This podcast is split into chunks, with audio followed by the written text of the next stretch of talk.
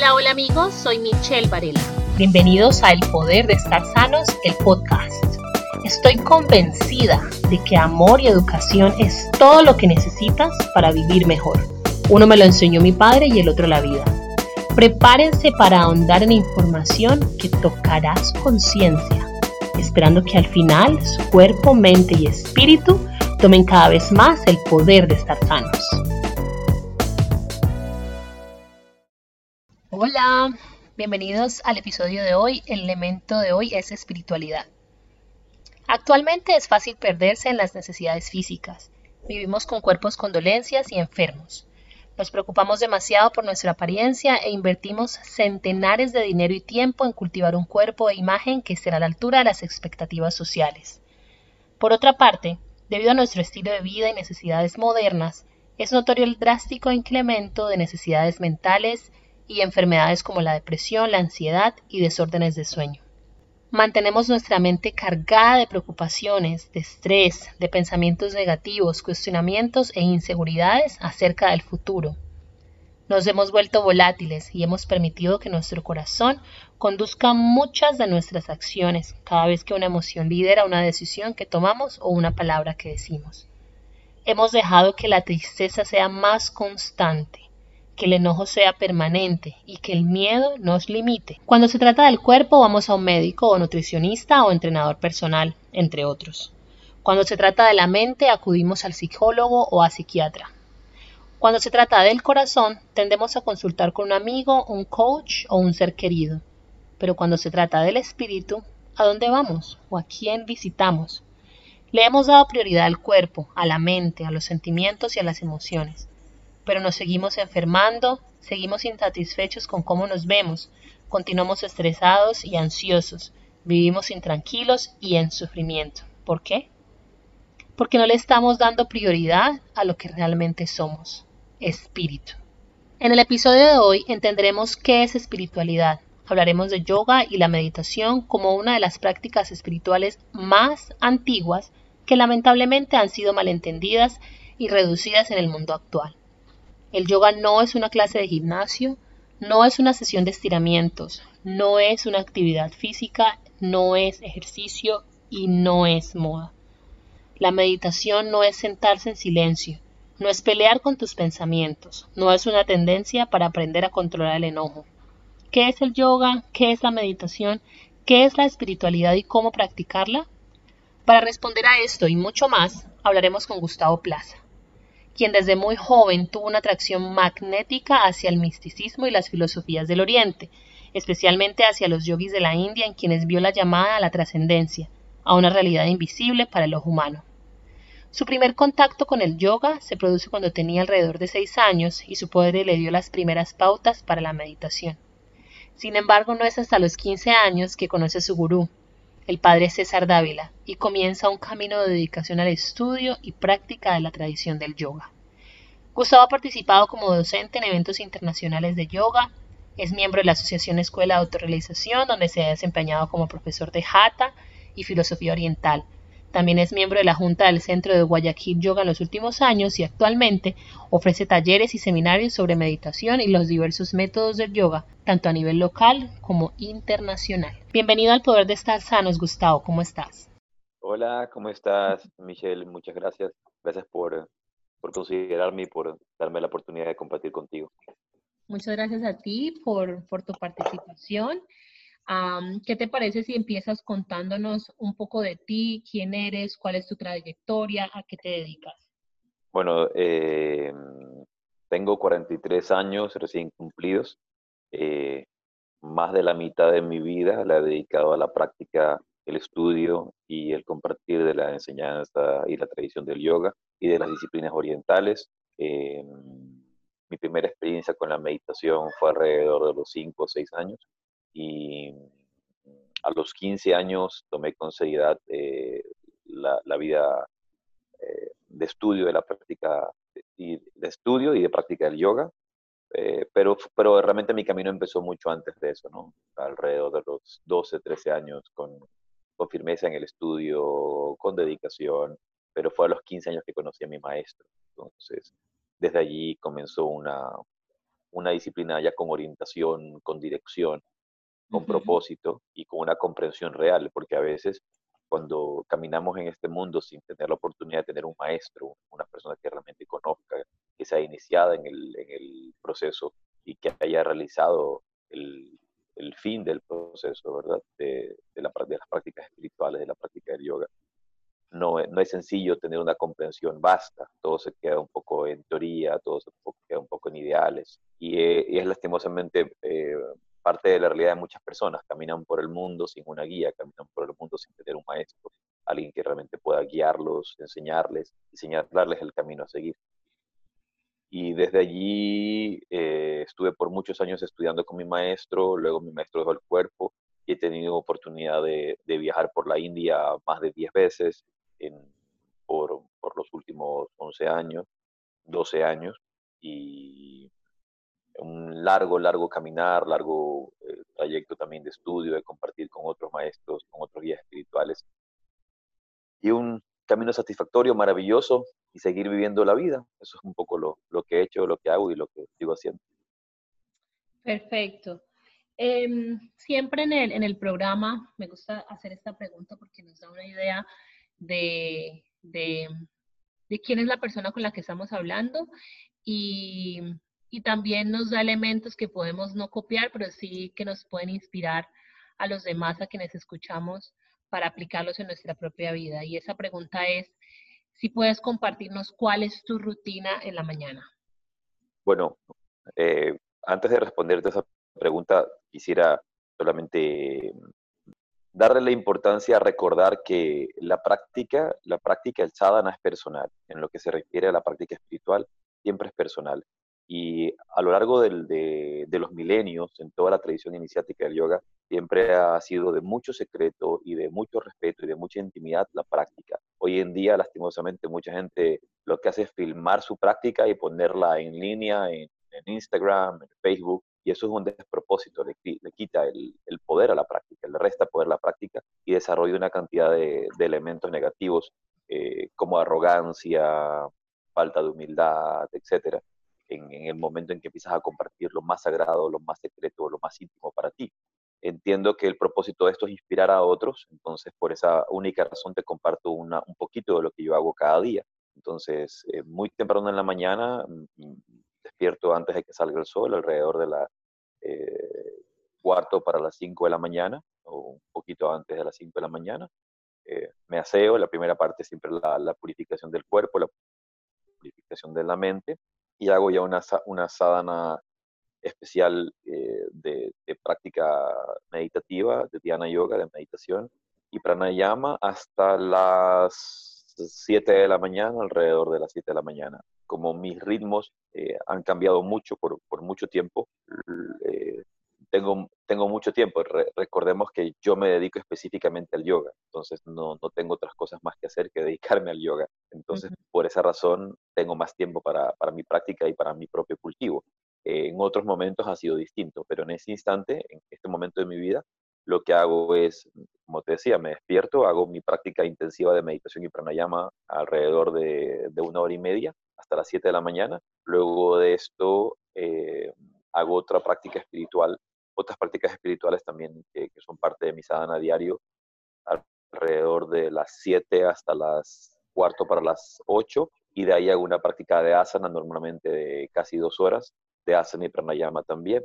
Entonces, normalmente termino toda mi rutina de práctica, que diríamos empieza alrededor de las 5 y media de la mañana hasta 9 de la mañana, 9, perdón, 9 y media de la mañana, en la que ya a esa hora me preparo ya para desayunar, que es normalmente esta hora, Hoy día, por ejemplo, para poder estar aquí contigo, dejé mi, mi asana, no hice, no, no, hice la parte del asana, pero aproveché para hacer una terapia de una lesión que tengo en el hombro y en la rodilla, por, por, porque hago mucho deporte también, entonces tuve una lesión y me fui al, médico hoy día a revisar esa lesión, pero un poco eso es la, práctica. Sin embargo, con otros puedo compartir también, cuando yo tenía 15 años y empecé a dedicarme con, mucha disciplina al, al a la práctica espiritual, en esa época mi meditación era corta, entonces lo que normalmente hacía, me despertaba alrededor de las cuatro y media de la mañana porque tenía que estar en el colegio a las siete y media y hacía mi, una sadhana de, preparación física de, de, Suksma Vayam, de lo que se llaman Chalana Kriya, Suksma Vayam o, ejercicios de pre-yoga. Los hacía alrededor de una media hora y luego meditaba media hora. Era lo normalmente que hacía en las mañanas. Eso lo hice por, por varios años, pero era el tiempo que tenía. Tenía una hora para prepararme, una hora para practicar y, y, eso era lo que hacía en esa época cuando tenía 15 años. Y a lo mejor a muchos les queda eso. Entonces, eh, a veces, si, de repente escuchas lo que yo estoy haciendo y dices, no, yo quisiera hacer también como tú, tres, cuatro, cinco horas, eh, uno tiene que trabajar frente a la realidad que tiene en, su vida cotidiana, en su vida real, en su, en su trabajo, en su, en su realidad, en su tiempo, lugar y circunstancia. Entonces, siguiendo eso con sabiduría, poder aplicar esos principios a esa, a esa realidad pero te he compartido un poquito de lo que, de lo que yo hago hoy día, y, pero no, no, no, doy muchos detalles de, de, de, las técnicas y de los procesos, a, menos de que sea, sea realmente para, para, para, guiar adecuadamente a una persona. Perfecto.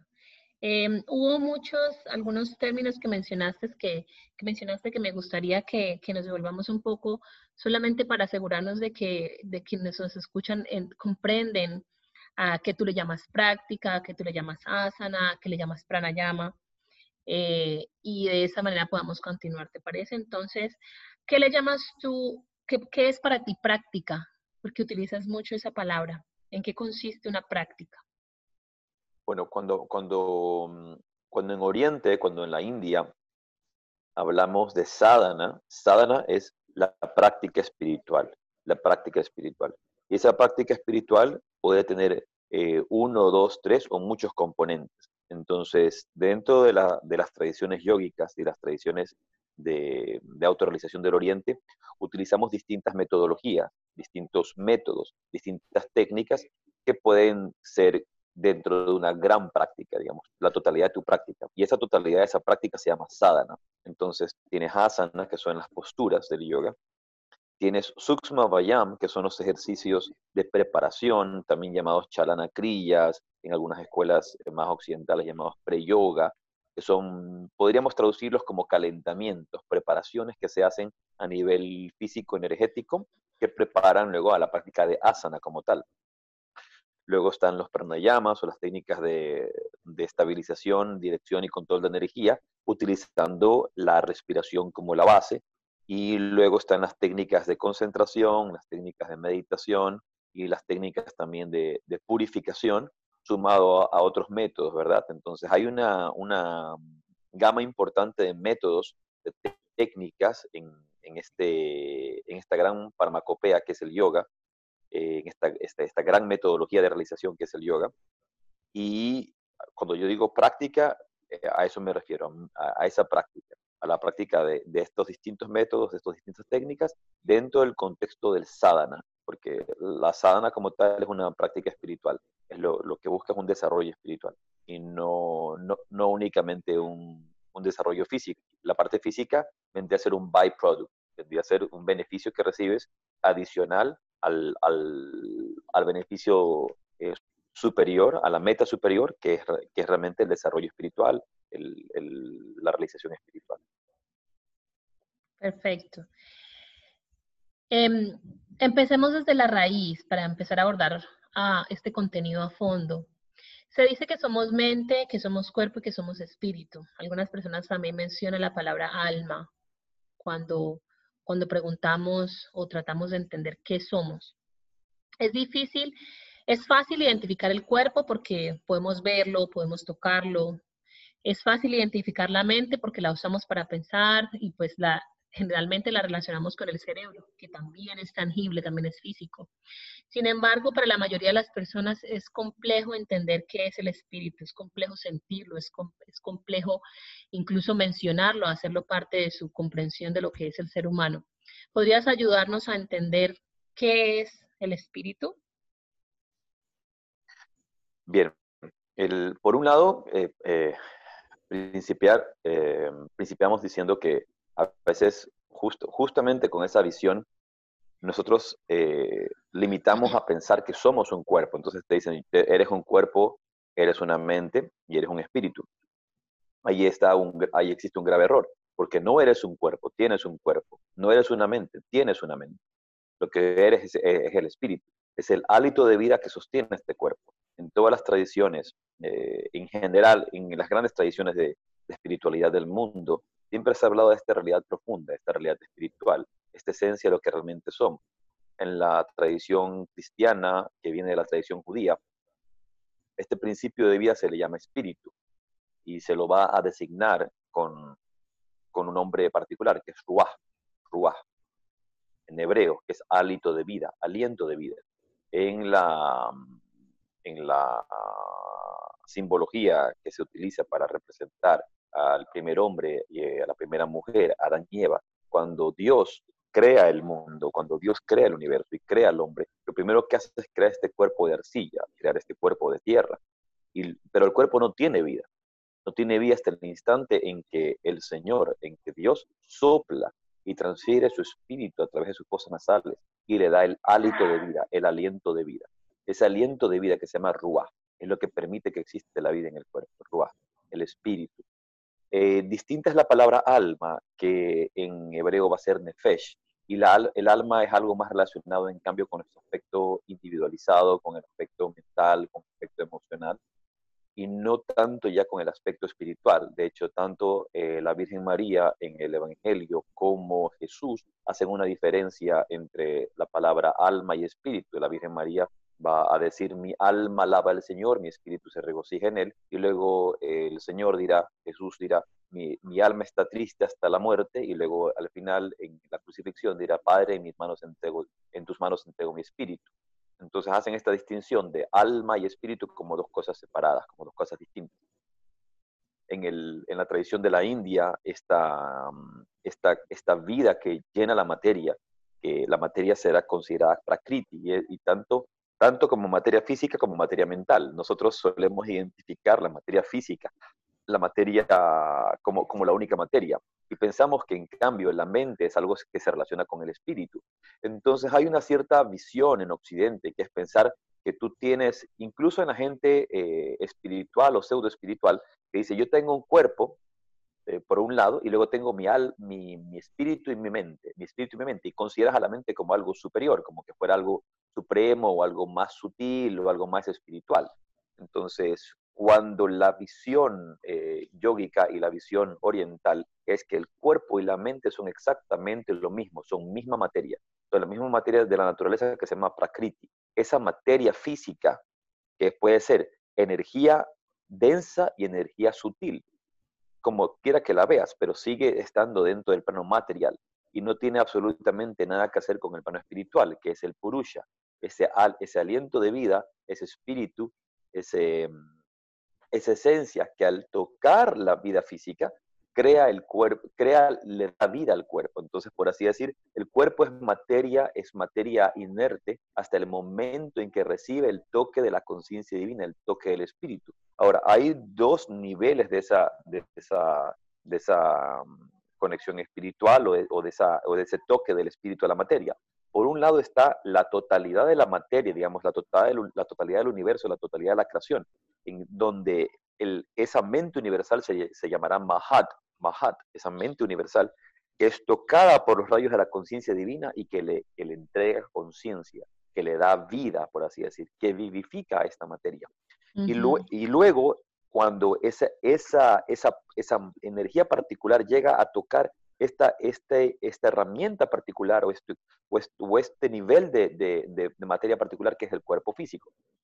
¿Por qué digo esto? Porque si algún científico escuchara lo que estoy diciendo, va a decir, pero este ignorante está diciendo que la materia, la materia física, eh, hasta que no tenga el espíritu, eh, es inerte, y, y, va a tener la razón, porque por supuesto, incluso si mi espíritu como tal, a nivel individual, deja de activar la realidad de este cuerpo físico, la gran energía, digamos, de la conciencia, el Mahat, sigue activando distintos niveles de esta realidad física, pero ya en un nivel, a un nivel cósmico y a un nivel universal donde obviamente se le está eh, dando vida particular a las células, a los átomos, a las moléculas, a los protones, neutrones, quarks, etcétera, ¿no? A nivel, a nivel ya energético. Entonces tienes eso, esa, esa dualidad física, por así decir, que por un lado la conciencia, la conciencia divina que se manifiesta a través de tu propio espíritu a darle vida a este cuerpo, y luego la conciencia divina que se manifiesta a darle vida a la creación.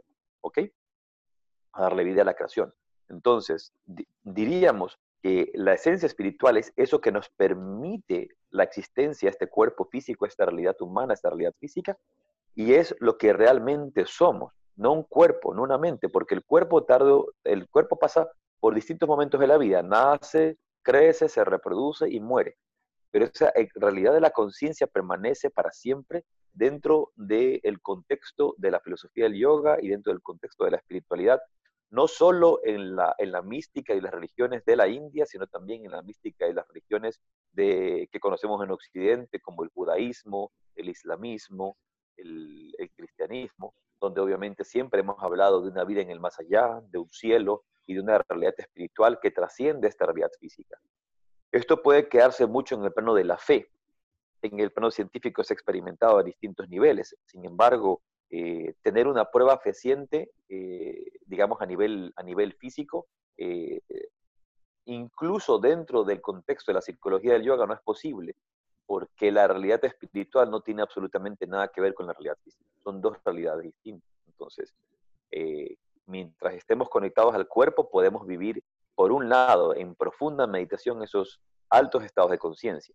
Quizá la prueba más profunda, más eh, factible que tienen los grandes yogis es las experiencias en meditación profunda, en altos estados de meditación, en altos estados de conciencia, donde se reflejan distintos niveles de, de, producción de ondas cerebrales, de ondas eléctricas cerebrales, y los yogis aducen tener este tipo de experiencias. Entonces la ciencia avanza hasta sus comprobaciones en las ondas cerebrales, en los cambios a nivel físico. Sabemos que los yogis pueden bajar por completo eh, los latidos del corazón, pueden bajar por completo el ritmo cardíaco, bajar por completo la respiración y entrar en un estado que se llama animación suspendida. Eh, esto está más que probado a nivel de laboratorio en, en cientos de universidades, eh, como Universidad de Harvard también, que tienen todos estos, estos registros de los grandes yogis.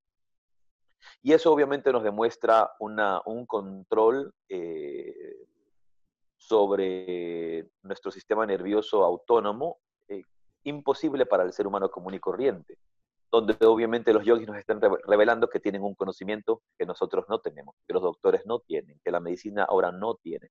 Entonces, eso quizás sea lo más cercano a tener una, una prueba eh, real, tangible, objetiva, pero tampoco lo es. Entonces, siempre regresaremos a esa, a esa intuición, a esa, esa lectura interna, a la, intuición que me hace saber lo que yo realmente soy más allá de este cuerpo físico. Entonces, eh, a un yogi, un yogi tiene esta comprobación directa de su espíritu por su propia experiencia. En ese instante estamos tan, tan contaminados por nuestro cuerpo, eh, tan contaminados por nuestra mente, y tan mezclados con ellos que llegamos a pensar que eso es lo que somos, como cuando un, una, una, agua pura en un vaso es mezclada con, con, con un polvo como el fresco solo, un polvo de color eh, rojo, lo bates y, y vas a pensar que es agua roja, pero son dos cosas que simplemente se han, allí mismo se han, se han, unificado, se han mezclado y, nos, y, y, ya el agua perdió su pureza, hasta que existiera una metodología para poder separar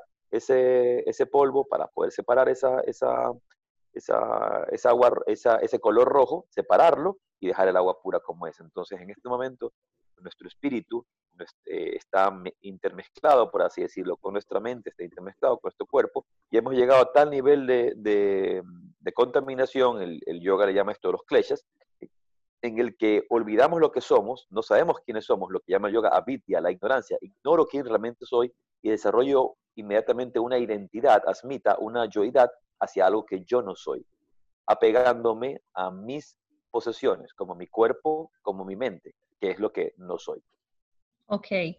Eh, sé que tratar de abordar la espiritualidad de manera eh, sencilla es complejo, pero si quiero, digamos, sintetizar todo lo que tú has dicho, que ha sido bastante claro y profundo, y si lo quiero decir de manera, digamos, eh, concisa, se podría decir que el espíritu es vida y es la esencia de lo que somos. En, dentro del contexto del yoga, y siempre trataré de hablar de una forma eh, muy, muy académica, porque obviamente habrán distintas opiniones. Dentro del contexto del yoga, el espíritu es vida. El espíritu es la vida y es la vida que sostiene a, esta vida física. Sí, totalmente. Ok. Entonces, si, si el espíritu es vida, ¿qué significa espiritualidad?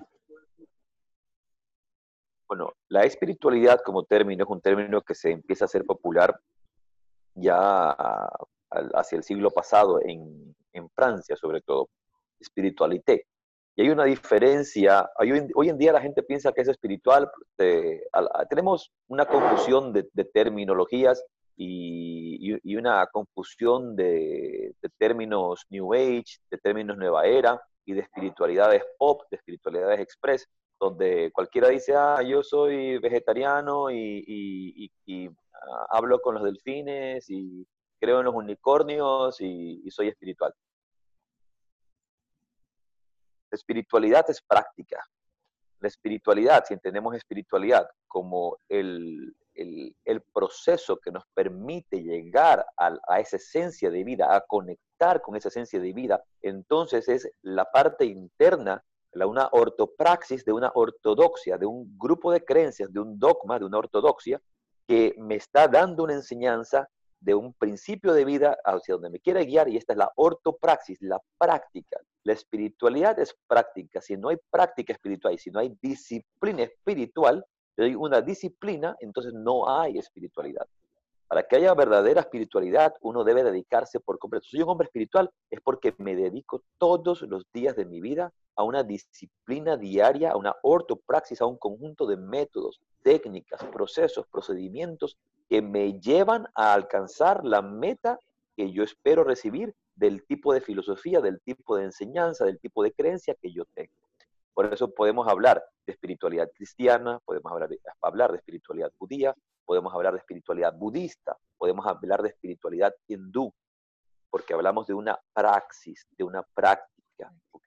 De una práctica.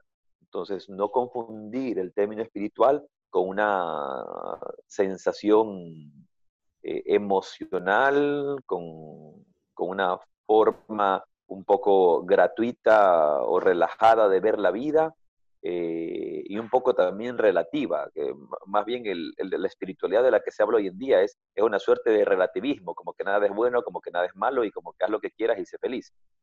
Entonces, eso no es espiritualidad. Espiritualidad es práctica, espiritualidad es disciplina, espiritualidad es metodología, entonces, ese es el contexto en el que siempre se entendió la espiritualidad, viene a ser la ortopraxis de, todo, de toda ortodoxia. Y la espiritualidad es la práctica y la disciplina de conectar con nuestra esencia divina. ¿Cuáles son esas prácticas o cómo podemos conectar con esa esencia divina? Eso lo va a dar, las, las prácticas espirituales van a ser dadas por las distintas tradiciones que uno sigue. Entonces, digamos que tú eres una persona católica, una persona cristiana, entonces la, lo, más común es seguir, conseguir un maestro espiritual dentro de, esos, esas, de esos linajes que te va a facilitar prácticas espirituales como va a ser la oración, la oración discursiva, la oración afectiva, la oración contemplativa, el, el, rezo del rosario, etcétera, etcétera, etcétera. Lo interesante, y ahí es donde eh, podemos ver la unidad de la, de la, de la espiritualidad a nivel global, donde todas las grandes tradiciones comparten prácticas similares.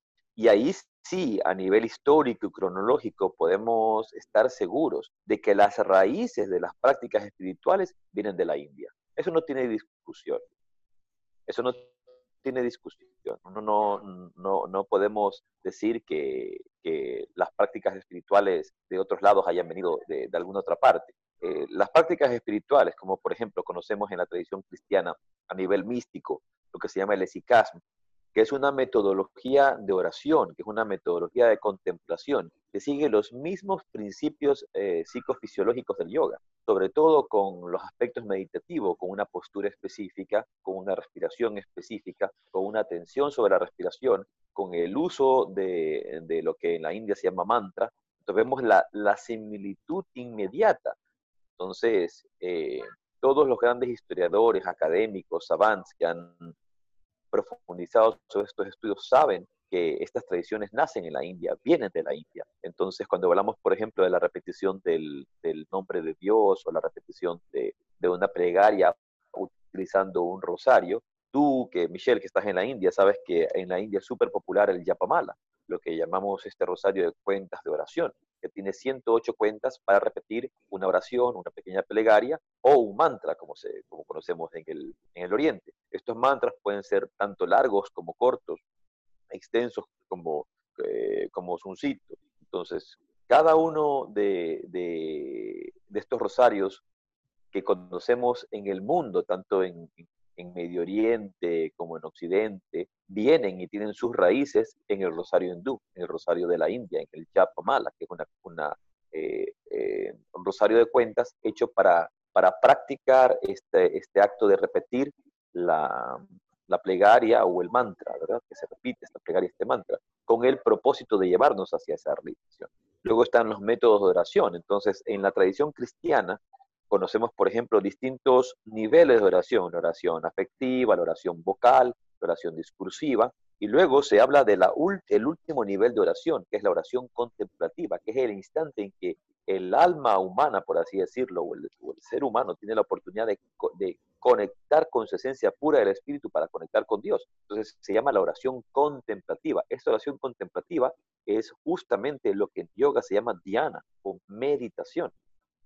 Y ahí mismo existe también la misma tradición de saber que estas enseñanzas, que estas prácticas nacen en la India, porque es en la India donde empieza toda esta gran eh, eh, escuela de meditación, toda esta gran escuela de autorrealización, y luego se va a subdividir en distintas escuelas, en perfeccionamiento de métodos.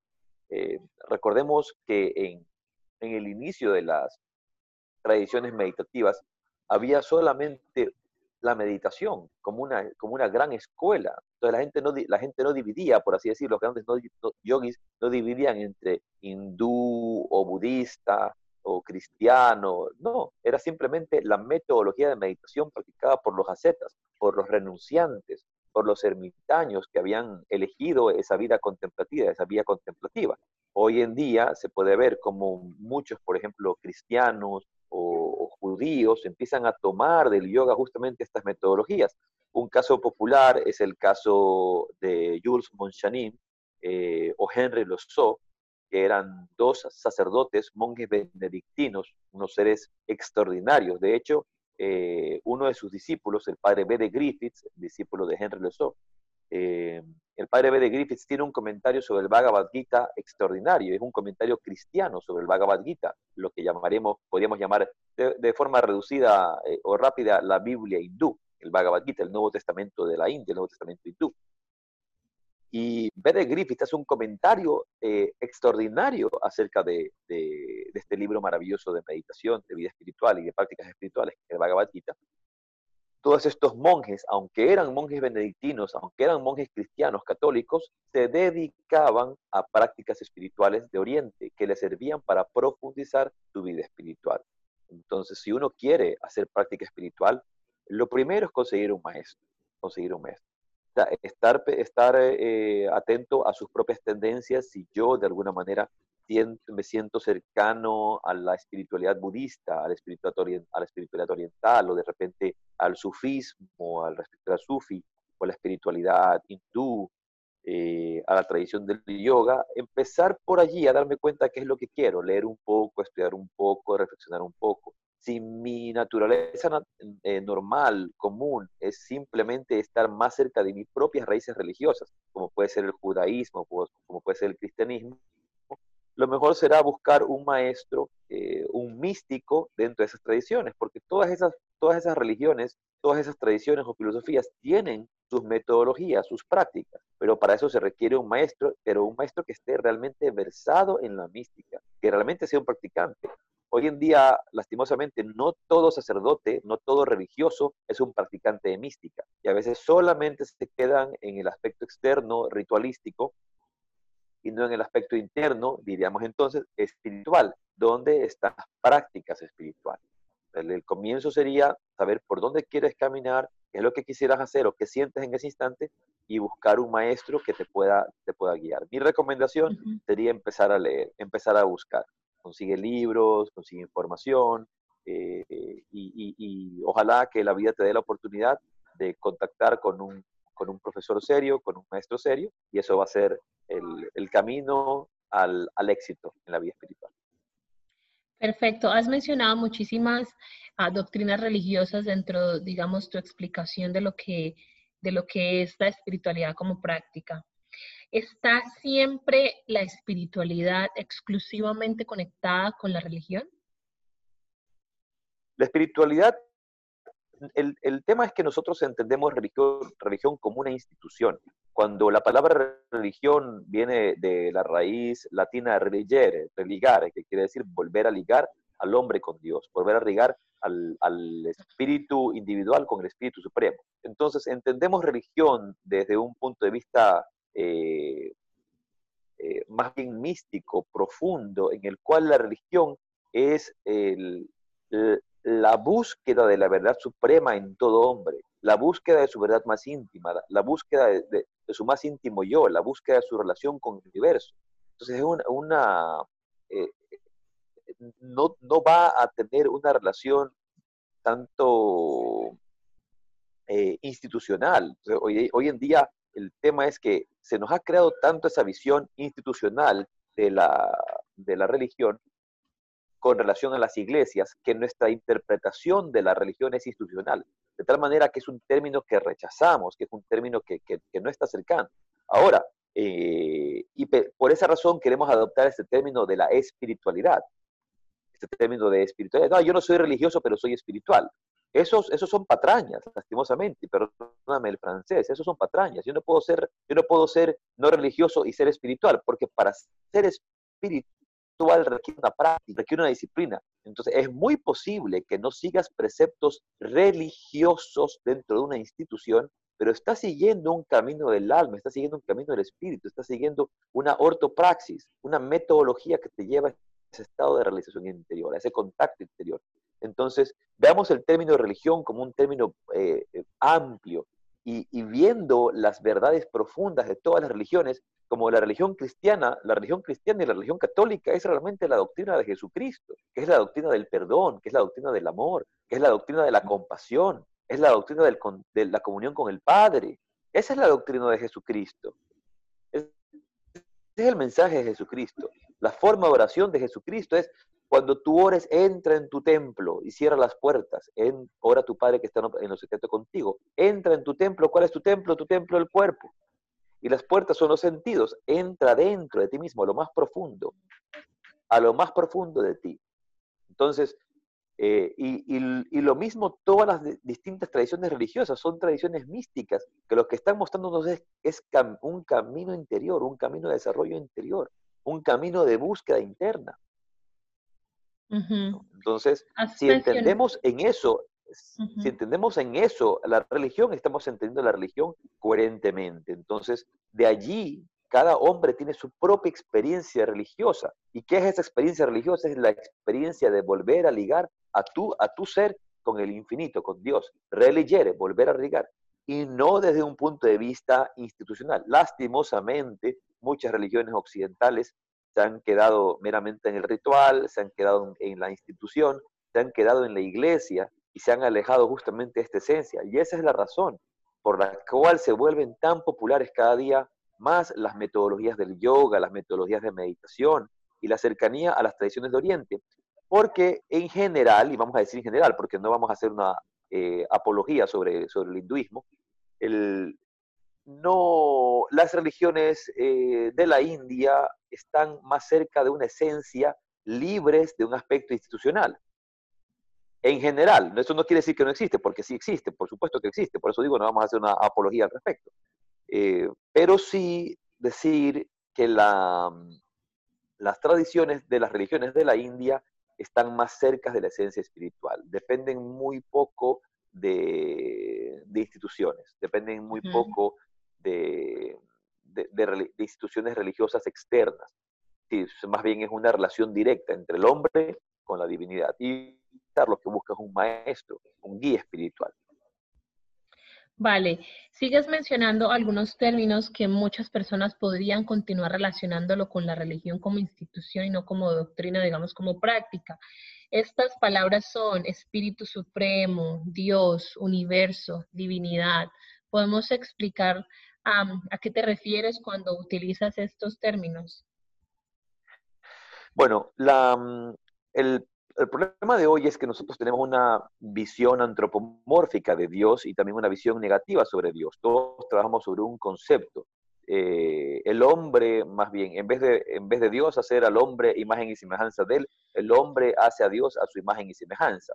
Entonces, todo el, Dios que conocemos es un Dios justiciero, un Dios que está juzgándote, un Dios que te castiga, porque eso es un poco lo que enseñaron en el occidente. Entonces, nosotros, por así decir, que venimos de América Latina, donde recibimos una enseñanza pervertida de la maravillosa enseñanza del perdón y del amor de Jesucristo, recibimos la enseñanza de un Dios castigador que estaba sentado en algún sector del cielo con una lupa inmensa viendo todos los pecados del mundo para ver a quién le lanzaba el rayo y a ver quién le lanzaba el trueno. Entonces, esa es un poco la visión de Dios. Entonces, las personas, el ser humano como tal, rechaza esta, esta visión, eh, eh, digamos, un poco antropomórfica de Dios, en la cual Dios es un Dios casi sanguinario, es, un Dios malo, es una persona mala.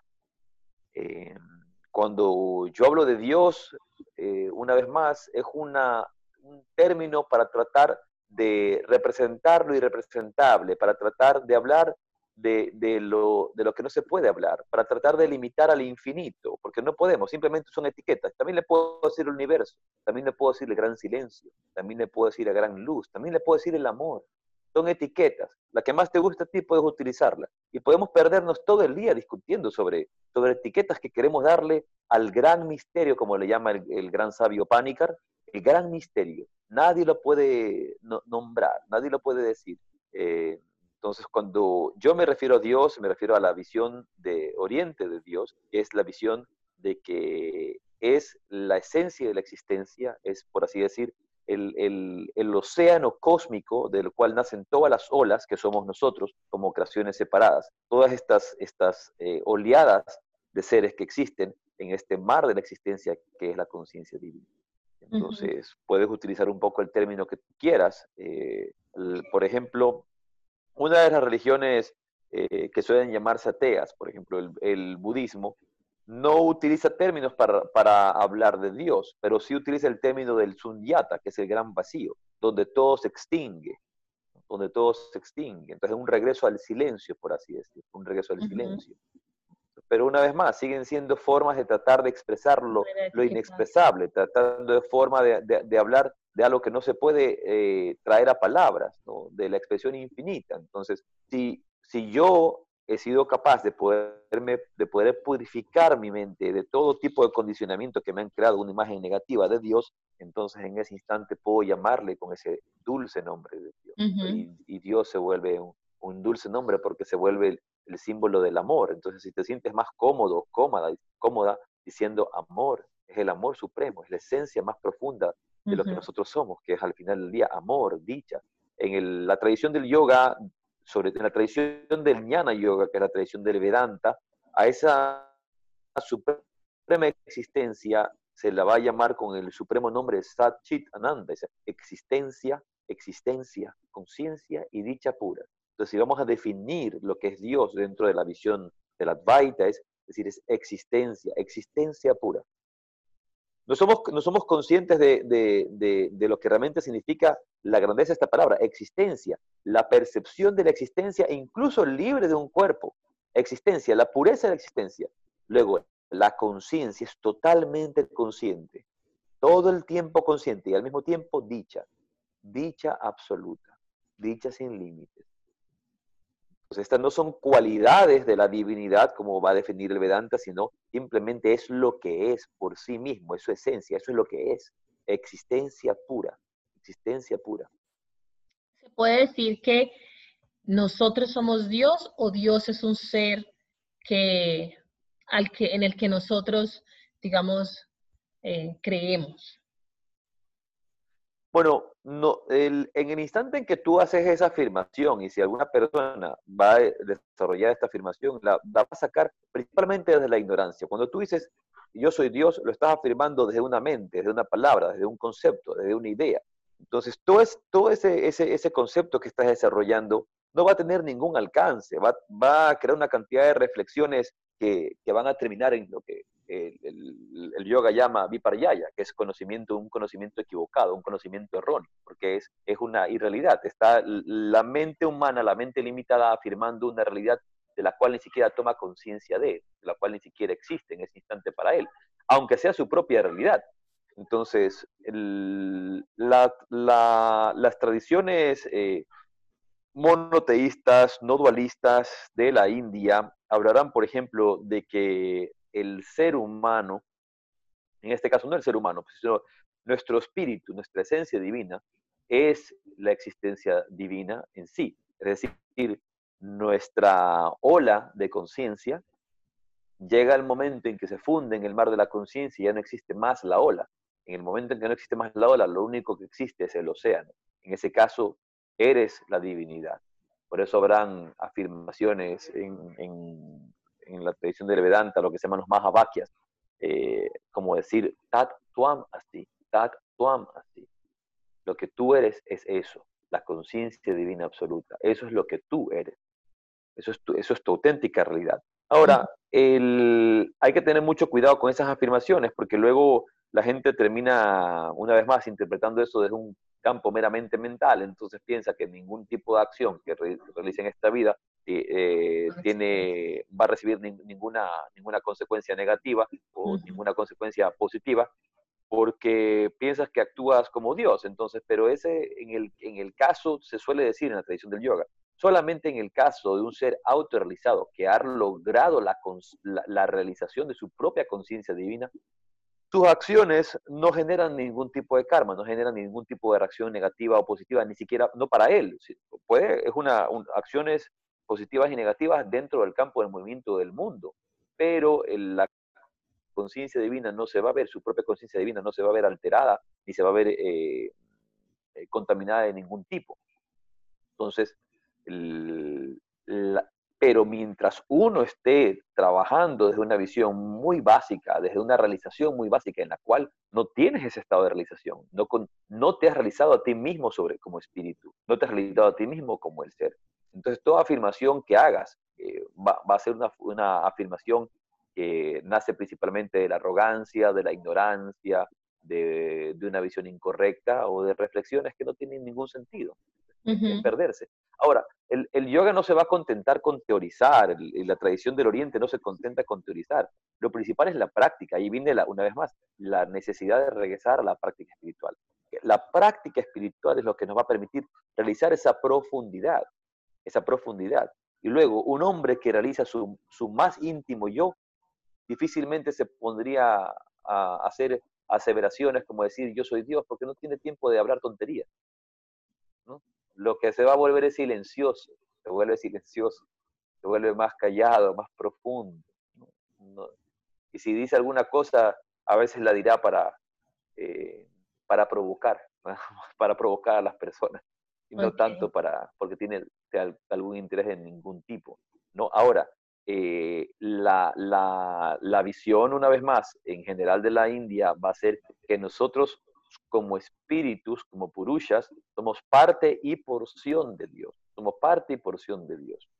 Pero eh, no se utilizará mucho en las tradiciones teístas la afirmación yo soy Dios. Eso se vendrá mucho más del Vedanta, pero una vez más, requiere el estado de esa realización. Entonces, mira, en la India se hablan de lo que son darshanas, darshanas, que son sistemas filosóficos los seis sistemas filosóficos. Y esos seis sistemas filosóficos, darshanas, no son filosofías como las entendemos, sino más bien puntos de vista de la verdad. Por esto, darsha es la misma raíz de la palabra darshan, la misma raíz de la palabra drishti, que es ver, observar, darshan, ver, observar. Cuando uno visita a un gurú, dice, voy a visitarlo por el darshan, solamente para recibir la bendición de observarlo, recibir la bendición de verlo. Entonces, ese darshana, ese punto de vista, va a ser un punto de vista de la verdad. quiero eh, cerrar este tema con, una mm, parábola que se suele utilizar en la tradición de la India, un cuento muy común espiritual, y es que habían cuatro ciegos. Estos cuatro ciegos están parados al lado de un elefante, entonces ellos quieren saber cómo es el elefante. Entonces un ciego toca la, pata del elefante y dice, el elefante es como un tronco, define. El otro ciego toca en cambio la panza del elefante, no, el elefante es como una gran cisterna. eso es el elefante, como una gran cisterna. El otro ciego toca la oreja y dice, no, el elefante no es como, no es como lo que ustedes dicen, el elefante es como una gran hoja, de una gran hoja de plátano, una gran hoja de un árbol, ¿no? La, coge la, oreja del elefante. Y luego el cuarto ciego va a coger la, trompa y dice, no, el elefante es como un, un, gran pedazo de palo, un gran palo. Entonces de repente viene un hombre que podía ver y le dice, le dice al, los ciegos le dicen, buen hombre, ¿usted puede ver? Sí, sí, tiene, ojos, nosotros somos, somos ciegos de nacimiento y no podemos ver el elefante. ¿Nos podría usted describir cómo es el elefante? Porque yo digo que es como un tronco, este otro dice que es como un tanque, este otro dice que es como un palo, este otro dice que es como, como una hoja. Entonces, el hombre que podía ver, ve, dice, el elefante es todas las partes que ustedes están viendo y mucho más. El elefante es todas las partes en conjunto que ustedes están viendo y mucho más. Entonces, cada religión, cada filosofía, cada tradición entiende cierto aspecto de la vida espiritual, cierto, cierto aspecto de la divinidad, entiende cierto, cierto aspecto del misterio que hemos, hemos dicho. Y a veces se queda limitado en eso y no sabe que hay un, un mundo infinito detrás de eso, mucho más grande de lo que nosotros podemos siquiera ver. Entonces, tratemos de tener siempre esa visión amplia del sabio, de ver, de ver esto en, en, un amplio espectro. Mm. para ponerle para conectar un poco nuestra conversación con, lo que este espacio significa, que es vivir una vida más saludable y hacer, eh, vivir con más conciencia para, para, estar más sanos para nosotros, los demás y el planeta. Eh, me gustaría preguntarte lo siguiente. Nosotros hacemos ejercicio o actividad física con el objetivo de tener un cuerpo saludable que nos permita vivir más y nos permita vivir mejor. Vamos al psicólogo, desarrollamos diferentes actividades para tratar nuestra salud mental en momentos de dificultad y, seguir adelante o, digamos, vivir con más felicidad.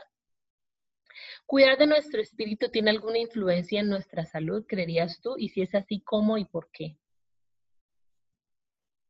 Bueno, en el instante en que tomamos conciencia de lo que realmente somos, primero la vida se vuelve más dichosa. Hay mucha gente que vive con la ansiedad de que va a morir, de saber que va a morir. Y no quieren aceptar esa gran verdad.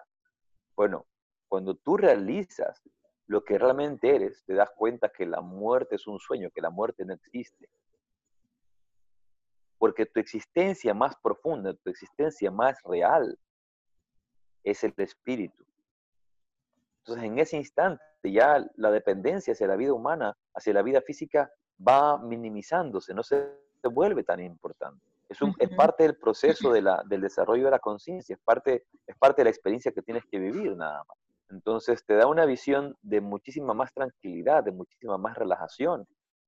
Todas las prácticas espirituales que nosotros hacemos tienen una influencia directa en el sistema parasimpático lo que hace que la respiración se normalice, lo que hace que la respiración sea más profunda, más serena, lo que hace que la mente y el cerebro empiecen a producir distintas ondas cerebrales sumamente beneficiosas para el cuerpo, como son las ondas delta, como son las ondas alfa, como son las ondas beta, en distintos estadios de meditación.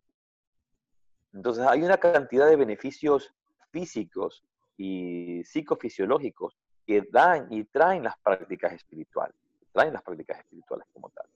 Entonces, eh, hay esta frase eh, común y corriente que conocemos que es eh, mente sana en cuerpo sano. Si yo realmente quiero tener una, manifestación física adecuada, con una sensación de placidez, es importante cuidar el cuerpo, pero al mismo tiempo también es importante cuidar mi, mi espíritu. Cuando yo estaba en el colegio, hice mi monografía para graduarme del colegio fue acerca del yoga como la mejor manera para curar el estrés. Y hablaba en esta monografía acerca de los tres niveles de estrés. Por un lado tenemos el estrés físico, por otro lado tenemos el, estrés mental y por otro lado tenemos el estrés espiritual. Siendo el estrés, el estrés eh, físico no necesariamente causa de estrés mental. Entonces, es decir, no siempre las acciones que me llegan a un estrés físico, como decir, hacer ejercicio, correr, eh, o estar puesto a distintos desafíos eminentemente físicos, no siempre van a crear en mí una respuesta de estrés mental. Pero un estrés mental siempre va a causar una reacción de estrés físico.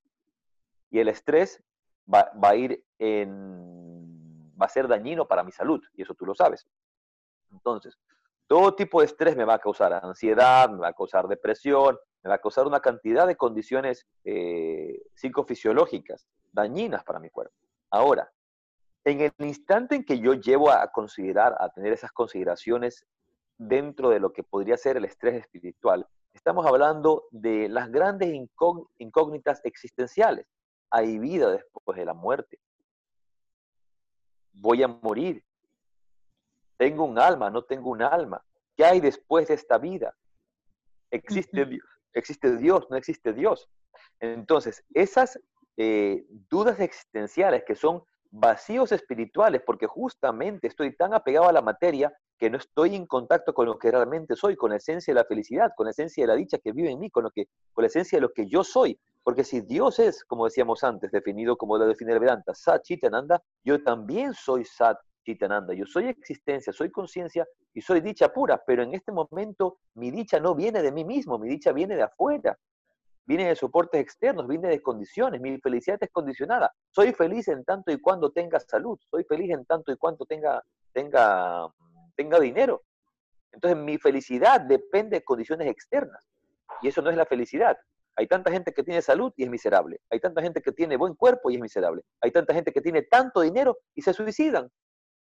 Entonces, claro, que ni, ni el dinero, ni la salud, ni los bienes materiales te dan felicidad. La felicidad es un estado del alma, es un estado interior, cuando de una u otra forma hemos logrado conectar con esa esencia. Entonces, si nosotros a través de las prácticas espirituales que hacemos, ya sea que no hagas prácticas espirituales como el yoga psicosomático, que el yoga psicosomático sí, directamente trabaja el cuerpo, entonces da un byproduct inmediato de, de salud corporal. Pero si yo me dedicara eminentemente a mi práctica espiritual, solo de meditación, solo de silencio, solo de lecturas espirituales, me van a ayudar a ir eh, respondiendo esas grandes inquietudes existenciales que tengo en mi corazón, que tengo en mi mente. Y el instante que voy respondiendo, entonces aminoro cualquier tipo de respuesta de estrés a mi mente y luego a mi cuerpo también, que van a ver. Porque la ansiedad, la ansiedad existe, la ansiedad que se va a creer por mi vacío existencial, vacío existencial que se va a convertir en una ansiedad, que se va a convertir en depresión. Y esa depresión y ansiedad que va a repercutir en mi aspecto físico, en mi aspecto fisiológico.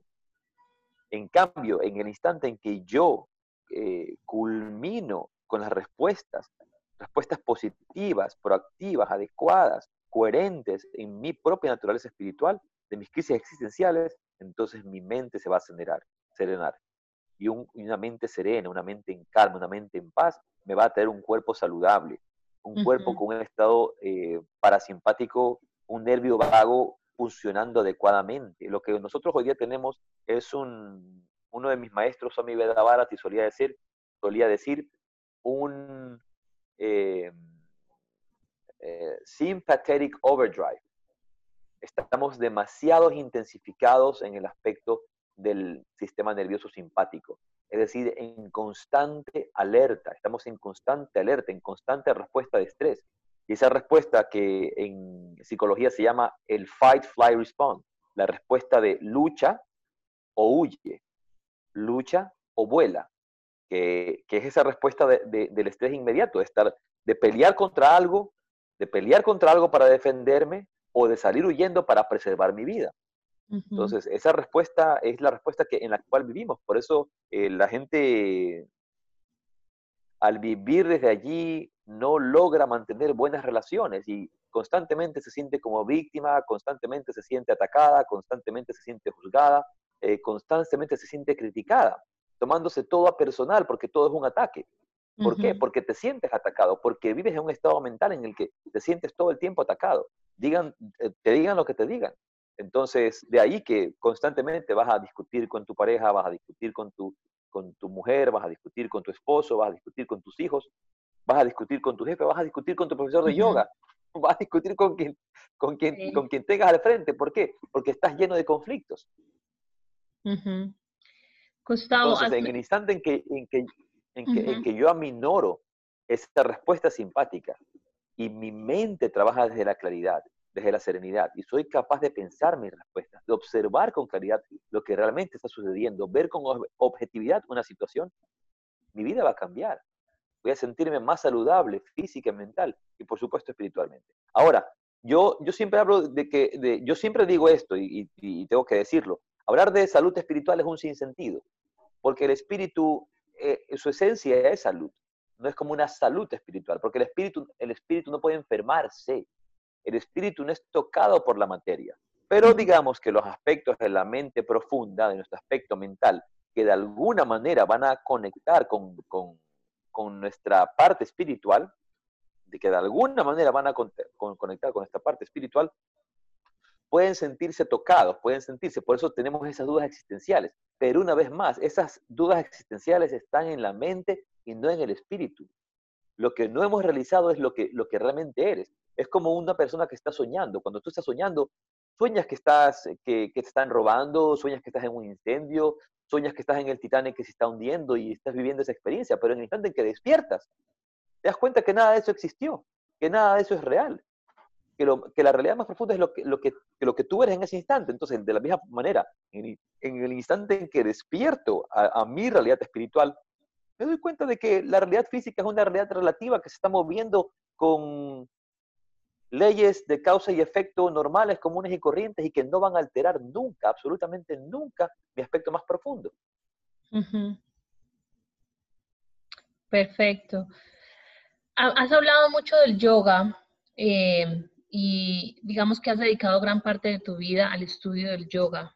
También eres una persona que ha dedicado y que dedica día a día tiempo y energía a vivir una vida espiritual el yoga, digamos que es entendido de manera muy superficial y muy parcial en, el mundo en general. ¿Qué conexión tiene el yoga con la espiritualidad? Pero me parece que de pronto es importante empezar describiendo qué es el yoga y luego eh, qué conexión tiene el yoga con la espiritualidad. Bueno, el yoga cuando entendemos yoga, entendemos yoga como la ciencia de la meditación. Y toda la gama de técnicas, eh, métodos, eh, procesos que aportan este, e, este camino de la meditación que es el yoga.